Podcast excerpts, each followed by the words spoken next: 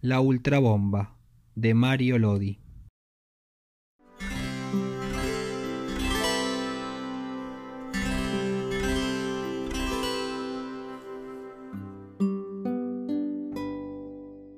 En su fábrica, Patrón Palanca hacía bebidas con los residuos del petróleo.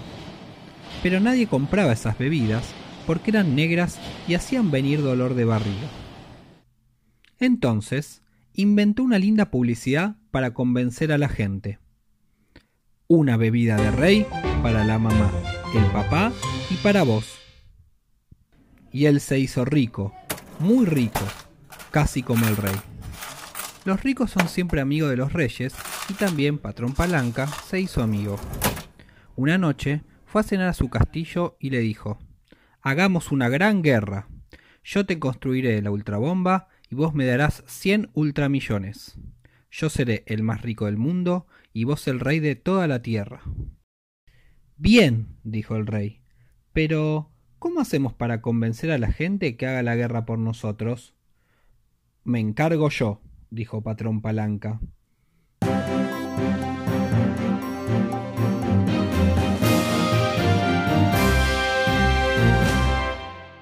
Se hizo jefe de la televisión e hizo un noticiero lindo como la publicidad y todas las noches decía, es lindo combatir y morir por mí y por el rey. Y la gente creía en sus palabras mentirosas como bebía sus bebidas negras. Mientras tanto, Patrón Palanca, en su ultrafábrica nueva, construía la ultrabomba, los aviones, los tanques, los fusiles todo lo que se necesitaba para hacer la gran guerra, y le vendió todo al rey por 100 ultramillones. El día de la guerra, la gente, en la plaza, miraba en la pantalla de TV al rey y al general Palanca. El general decía, la guerra ha comenzado Dentro de poco verán al avión que desengancha la ultrabomba sobre el enemigo que no sabe nada. Nosotros somos los más fuertes y venceremos. Viva yo y viva el rey. El avión había llegado sobre la ciudad más grande del mundo. El general ordenó, ¡Tirá la ultrabomba! El piloto miró hacia abajo y vio a los chicos que jugaban. Y pensó, si desengancho, los mato y volaba, volaba sobre la ciudad que brillaba el sol, y no obedecía. ¡Tirá la ultrabomba sobre el enemigo!